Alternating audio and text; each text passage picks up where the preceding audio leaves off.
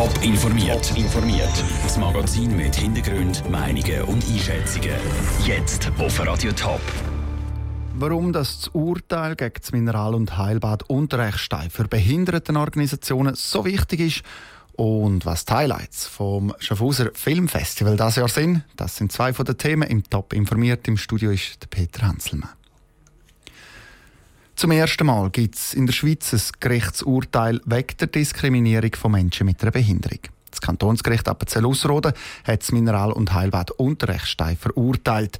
Das, weil vor fünf Jahren fünf Kinder nicht ins Heilbad haben dürfen, weil sie eine Behinderung haben. Das Heilbad muss eine Entschädigung von 34'000 Franken zahlen und Prozesskosten tragen. Verschiedene Behindertenorganisationen haben für das Urteil gekämpft. Entsprechend groß ist die Freude am Urteil. Martin Bolzhauser von ProCap betont, der Vorfall zu beweisen, sei aber alles andere als einfach gewesen. Also das ist grundsätzlich immer schwierig, wenn, wenn man noch jemand ankommt und an einer Kasse steht und, und nicht reinkommt und dann äh, drei Jahre später muss darüber befinden, was jetzt gesagt worden ist, wortwörtlich, ist das natürlich, ist das natürlich sehr schwierig. Von dem her sind so, solche Verfahren immer mit einer Unsicherheit verbunden. Es ginge beim Urteil jetzt aber auch nicht nur um den Fall vom Heilbad Zunterechstein. Es ginge allgemein um den Umgang der Gesellschaft mit Menschen mit einer Behinderung. Darum sei das Urteil auch so wichtig. Das betont der Urs Stettling von Pro Infirmis. Es ist sehr wichtig für uns und hat von dort her auch eine Signalwirkung für sagen wir mal, Anbieter von privaten Dienstleistungen, sei es das Kinos oder Restaurants oder wie auch immer, wo aus irgendwelchen Gründen Probleme hätten, wenn sie die Leute mit Behinderung äh, ausschließen. Das Urteil das ist noch nicht rechtskräftig. Das Mineral- und Heilbad Unterrechstein das wird zuerst jetzt auch schriftliche Urteil abwarten und erst dann Stellung dazu nehmen. Das sagt der Anwalt vom Heilbad gegenüber Radio Top. Beleidigungen im Internet können einem zum Verhängnis werden. So wie einem 45-jährigen Schweizer, der einen Beamten vom Migrationsamt St. Gallen auf Facebook beleidigt hat. Das im Zusammenhang mit der Ausschaffung von einem 17-jährigen Mädchen. Er ist heute zu einer Geldstrafe verurteilt worden. Ein Schäfer. Ein Wort kann schon länger. Unter ein Bild auf Facebook Schlampe schreiben, kann ein Bus von 280 Franken mit sich bringen.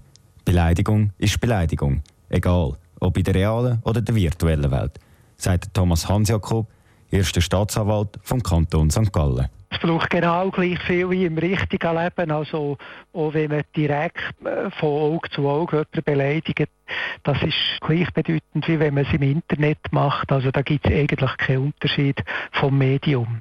Im Fall vom Migrationsamt St. Gallen braucht es nicht einmal eine Anzeige vom Betroffenen. Beamtenbeleidigung ist ein Offizialdelikt und wird von Amtes wegen verfolgt. Egal ob Beamtenbeleidigung oder Beschimpfung vom Nachbar. Im Internet nimmt es immer mehr zu. Also wenn der Kommentar geht lesen in 20 Minuten, dann ist das mittlerweile schon fast üblich, oder? dass man Ehrverletzungen macht, zum Teil auch Drohungen äh, macht oder, oder Nötigungsversuche macht. Und wenn wir das tatsächlich alles müssten verfolgen und bestrafen, dann hätten wir relativ viel zu tun. Als Tipp gibt Thomas Hansjakob mit, dass der Gedanke, es machen ja sowieso alle, also passiert schon nichts, absolut falsch ist. Der Ursprung von einer Quelle kann gerade im Netz immer zurückverfolgt werden.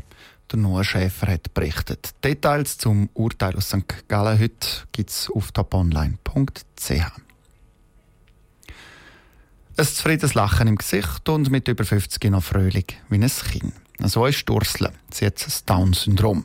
Mit ihr aufgewachsen ist ihre Schwester Vreni Keller, das auf einem Bauernhof in Toggenburg. Zum heutigen Welttag vom Down-Syndrom hat Michel Porsche mit der Vreni Keller geredet. Wenn du so viele Geschwister hast und dann noch eins mit dem Down-Syndrom, wie war das, mit ihr aufzuwachsen? Für uns ist einfach der Unterschied, wir mussten einfach viel schauen und wir mussten sie mitnehmen wenn wir irgendwie, wenn wir ins Freibad sind oder ja, wir haben einfach, hast einfach mehr müssen auf sie aufpassen wie für die anderen.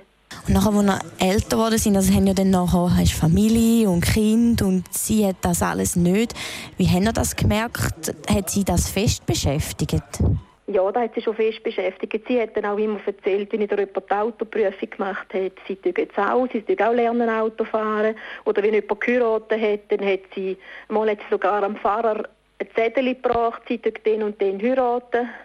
Ja, da hat sie schon sehr beschäftigt. Oder auch wenn wieder jemand von daheim ausgezogen ist, hat sie auch, hat sie auch überall erzählt, sie gehen jetzt dort in eine Wohnung und dort jetzt dort wohnen, auf Zürich haben, oder einfach je nachdem, wo dann wieder jemand angezügelt ist, hat sie dann auch gesagt, dort will sie auch.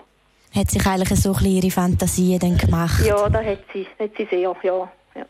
Und wie ist es denn so als Schwester, wenn man weiß, dass sie das nie wird können oder nie wird können machen? Sie ist an und für sich ist sie eine Zufriedene sie ist eine Fröhliche. Es ist ja auch auf St. Gallen in die Heilpädagogische Schule. Sie hat ihres dort auch gehabt.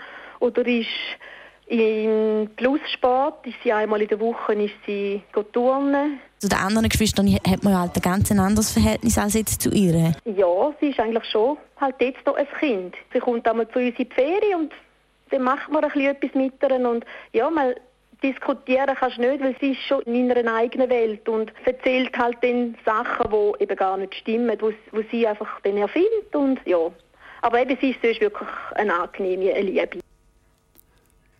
Gemütliche Sofas und Kinosessel. Eine Bar mit Essen und Getränk. So ist das Kammgarn Schaffhausen für den Rest dieser Woche eingerichtet. Am Morgen heisst es dort Film ab. Morgen startet das 21. Schaffhauser Filmfestival. Im Beitrag von Andrea Blatter erzählt Nico Fehr vom Organisationskomitee von seinen Highlights. Ja, wir haben natürlich wieder super Filme. A Dragon Ride und Safari. Aber Toni Erdmann finde ich sehr ein super Film. I'm Tony. Tony, Tony Erdmann. I'm consultant and coach. Wow. And this is my secretary, Miss Stuck.